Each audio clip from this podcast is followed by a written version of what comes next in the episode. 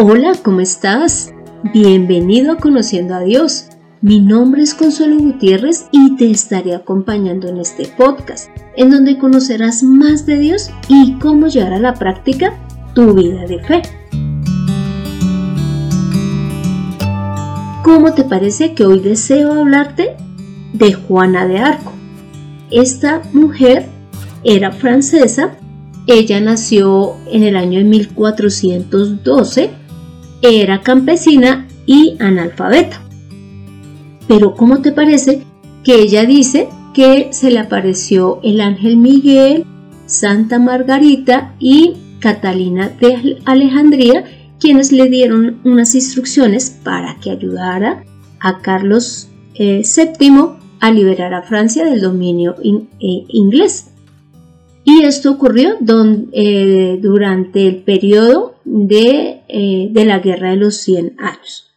Entonces, Partiendo de esto y después de que Juana de Arco logró, logró hablar con Carlos VII, él le dio unas tropas y evidentemente ella fue a Orleans y logró que, que los ingleses se retiraran.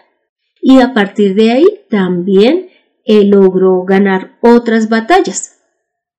¿Y cómo te parece que el 23 de mayo de 1430 ella fue capturada por una fracción de los Borgoñona, es decir, un grupo de franceses que estaban aliados con los ingleses, es decir, que querían que ellos sí los dominaran.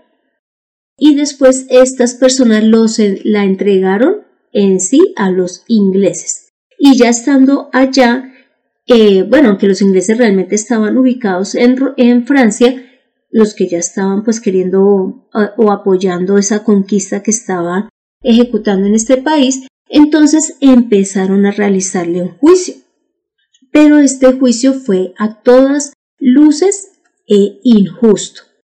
Y lo primero es que ellos quisieron ajuiciarla por herejía. Básicamente ellos sabían que Juana de Arco era una persona que había estado dirigiendo una parte del ejército francés y querían, digamos, darle un juicio que deshonrara o avergonzara a los franceses. Y por eso fue que se fueron por el tema de la herejía. Pero este juicio fue a todas luces injusto y vamos a ver por qué, por qué razón. Y lo primero es que ella estaba en poder de los ingleses. Por lo tanto, eh, digamos, eh, el obispo Pierre Cauchon no podía haberla, haber participado en este juicio porque no le correspondía a juiciarla a ella porque no estaba en la región que le correspondía o pues de su nacionalidad. Entonces esto fue lo primero que empezó a hacerse mal. Lo segundo es que mm, buscaron pruebas en cuanto a herejía para poderla acusar y no las hallaron. Así que debió haber finalizado el juicio, ellos, en vez de reconocer que no habían pruebas contra lo que decían, continuaron con el juicio. Y lo tercero es que Juana de Arco pidió eh, o necesitaba un asesor legal, pero nunca se lo brindaron. Imagínate una persona que no sabía leer, que era campesina, sin alguien que la pudiese defender. Lo cuarto es que mm, este grupo que la estaba juzgando no era imparcial, como te digo, eran de los que apoyaban que Inglaterra dominase Francia. Y como ella estaba era defendiendo a Francia de los ingleses, pues evidentemente no era un juicio imparcial. Y lo otro que ocurrió es que eh, ella pidió pues una, digamos que si tenía un grupo que no era imparcial, pues que le diesen gente que estuviese apoyando a Francia en la guerra y nunca la obtuvo. Lo quinto es que ella era una católica realmente comprometida, como lo decimos nosotros. Entonces quisieron acusarla a través de sus creencias. Y lo primero que le preguntaron es que si ella eh, sabía que era, eh, digámoslo, salva. ¿Por qué? Porque sabían que si ella decía que sí estaba bajo la gracia del Señor, la podían tratar de hereje porque en ese momento se decía que nadie podría estar seguro de estar bajo la gracia del Señor. Entonces ella lo que contestó fue lo siguiente cuando le preguntaron si estaba o no bajo la gracia del Señor. Contestó así, si no lo estoy, que Dios me ponga allí. Y si lo estoy, que Dios me mantenga así. Sería la criatura más triste del mundo si supiera que no estaba en la gracia de Dios. Con esta respuesta que dio Juana de Arco, ellos quedaron, digamos, sin bases para acusarla porque realmente no estaba asegurando que estuviese en la gracia de Dios para que la trataran de hereje, ni tampoco estaba diciendo que estaba fuera de su gracia para que dijeran que entonces sí era culpable. Sin embargo, em, también se sabe que desde, desde el concilio de Brasilia y el Papa debieron de haber detenido el juicio, sin embargo, esto no ocurrió. A ella se le dieron doce motivos por los cuales debía de ser juzgada, pero realmente ninguno de estos fue demostrado. El octavo punto por el cual ellos se fueron fue por el travestismo. ¿Qué quiere decir esto? Que ella se vestía como hombre. Y era evidente, porque no es que ella era un soldado y por lo tanto pues no podía andar luchando con ropa de mujer, porque evidentemente se podía ver el caso de un abuso sexual por el tipo de ropa que usara y pues porque fuese identificada como mujer. Inclusive dentro de la misma historia mencionan que la ropa de los soldados tiene o tenía una forma de, de vestirse y una cantidad de botones y de broches que impedían que fuese quitada de manera fácil. Así que ella evidentemente lo hacía por su labor y para ser protegida de cualquier persona que quisiera abusar de ella y más que Inicialmente ella vivía entre soldados y en este momento en que ella estaba presa, inclusive no estaba vigilada por mujeres, sino por hombres. Pero debido a esto, a este travestismo, fue que se basaron para poderla culpar de manera más certera. Entonces a ella le hicieron firmar como un acuerdo en donde decía que iba a empezar a usar ropa femenina. Pero como no lo pudo hacer por dos razones, y es por lo que vuelvo y digo, estaba entre hombres y segundo porque ella en algún momento le expresó a una persona que le habían quitado la ropa de mujer. Entonces no tenía más que vestir. Pero como ella, después de haber dicho que le iba a usar, tuvo que volverse a vestir de hombre, entonces ya tuvieron la razón para enjuiciar. Porque em, una persona era condenada de herejía o de, pues de, muerte cuando se le decía que no debía realizar una acción y volvía a la ejecutar. Así que, tristemente, en 1431 ella fue sentenciada y condenada a muerte. Y en vista de que todo esto fue de una manera injusta y realmente no se le permitió defenderse ni que nadie la defendiera, ya en 1456 el tribunal, que fue enviado por el Papa Calixto III, la condenó inocente y anuló todos los cargos. Inclusive ya la nombraron como mártir. También ya la beatificaron, la canonizaron e inclusive está como dentro de los santos patronos de Francia. ¿Y por qué te digo todo esto? porque es que hoy vamos a hablar de el juicio que va a realizar Dios. Y es porque vamos a seguir estudiando Juan 5, pero esta vez del versículo 19 al 30. Ya en el episodio 116 habíamos eh, revisado la primera parte y es cuando Jesús sana al paralítico de Bethesda. Como lo hace en día sábado, los judíos en vez de alegrarse por la sanidad de este paralítico que llevaba así 38 años, lo que hacen es juzgar a Jesús. Y en, esa, en ese juicio que le están haciendo, o en esa crítica que le están haciendo, es cuando ya Jesús se dirige a ellos y les dice lo siguiente. Entonces ya me permito leer Juan 5 del 19 al 30.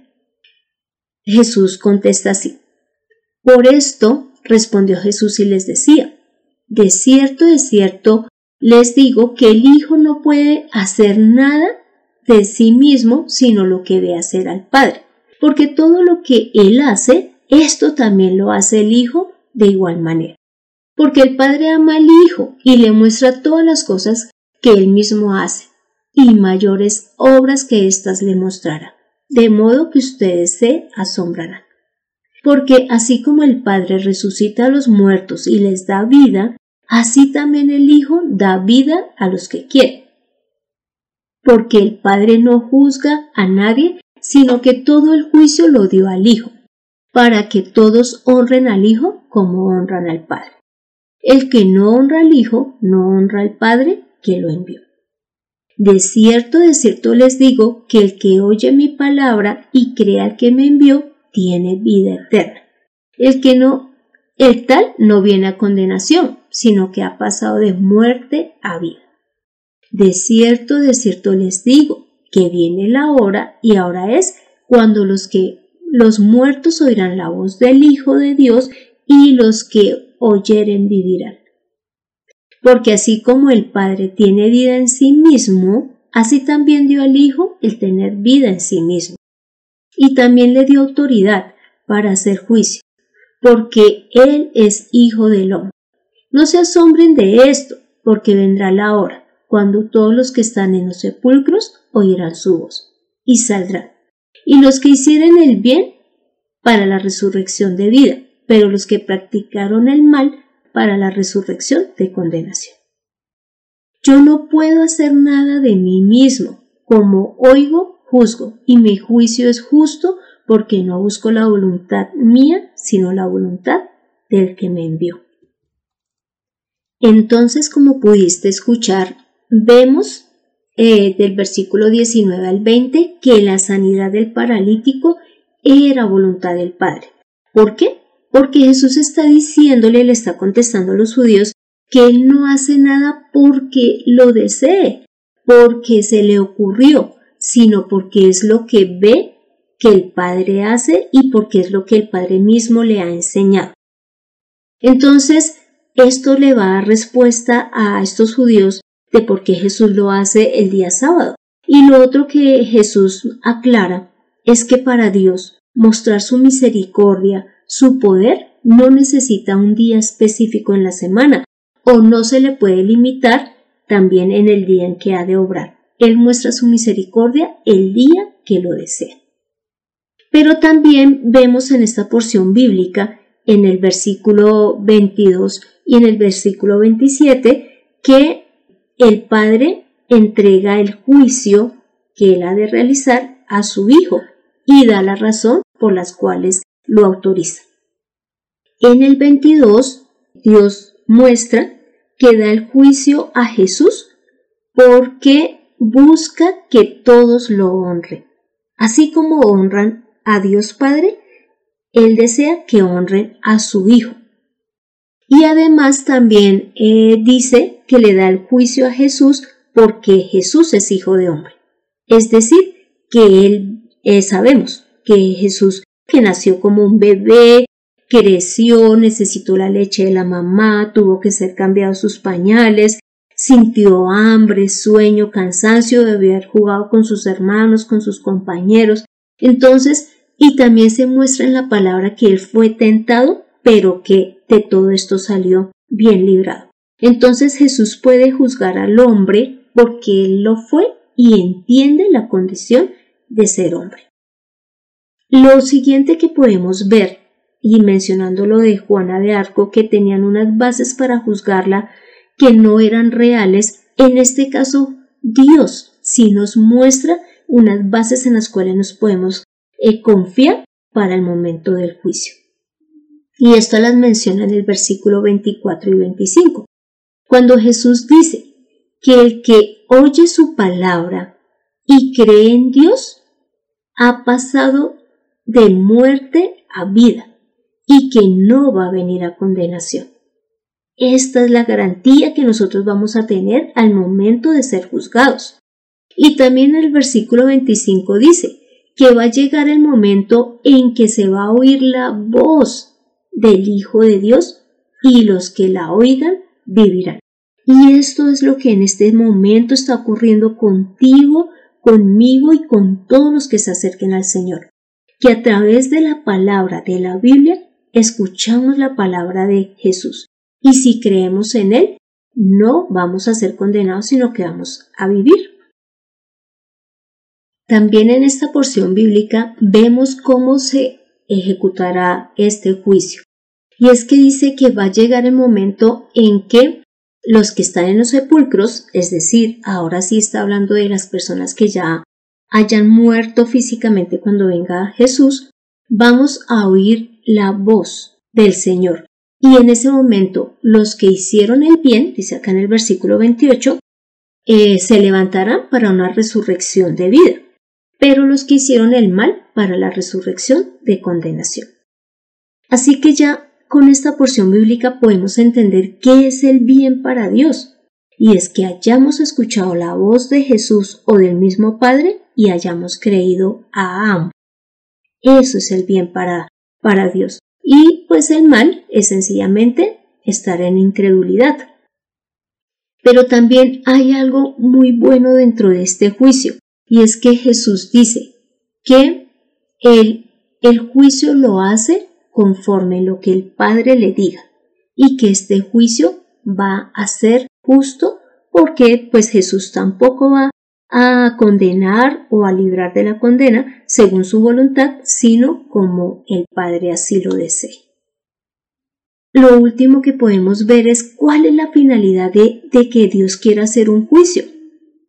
Y lo primero que podemos observar es porque de esa manera se va a cumplir su voluntad y parte de su voluntad es que nosotros tengamos vida, vida espiritual, porque el, haber pecado nos ha alejado de Dios y nuestro espíritu ha perdido esa comunión con Dios y por eso es que se habla de esa muerte espiritual y Él desea dárnosla. Y es que Dios es el único que lo puede hacer.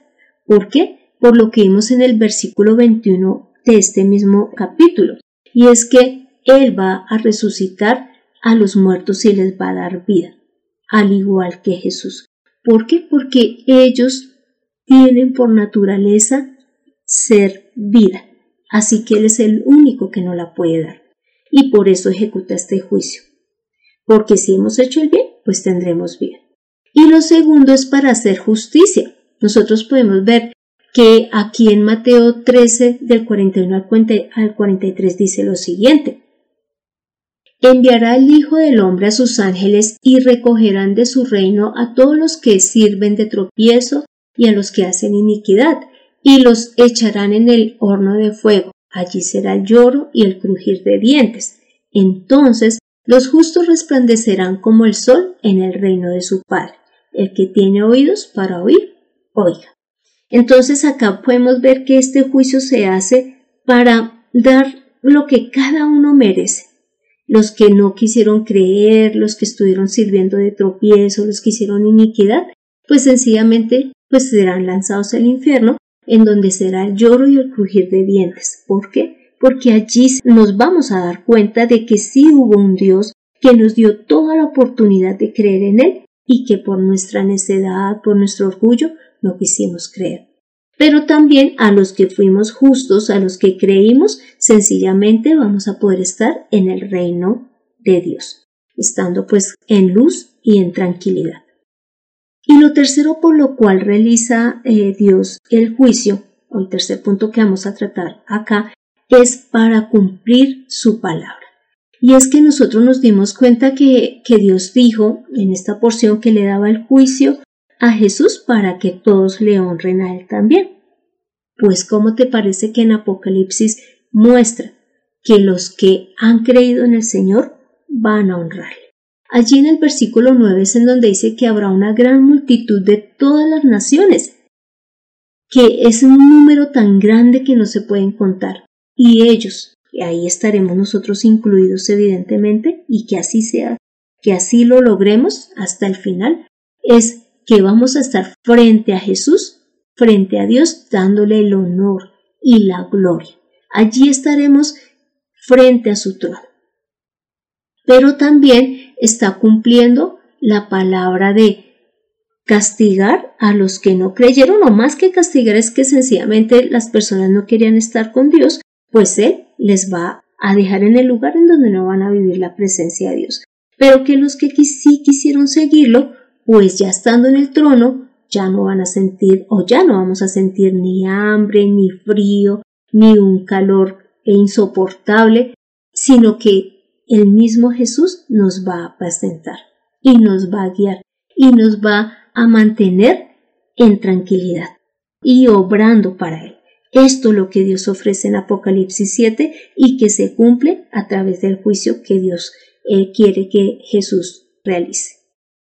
Así que como puedes observar, esta porción bíblica de Juan 5 del 19 al, al 30, lo que quiere mostrar es ese juicio que Dios va a ejecutar, pero que ya nos está dando las bases para que sepamos cómo hemos de salir librados de él. Y no porque nosotros nos podamos librar, sino porque el mismo Jesús así lo desea, Dios así lo desea. Él desea que nosotros estemos en su trono, que estemos allí en el reino de los cielos, al frente de su trono, dándole la gloria y la honra y teniendo esa vida eterna. Así que no la rechacemos.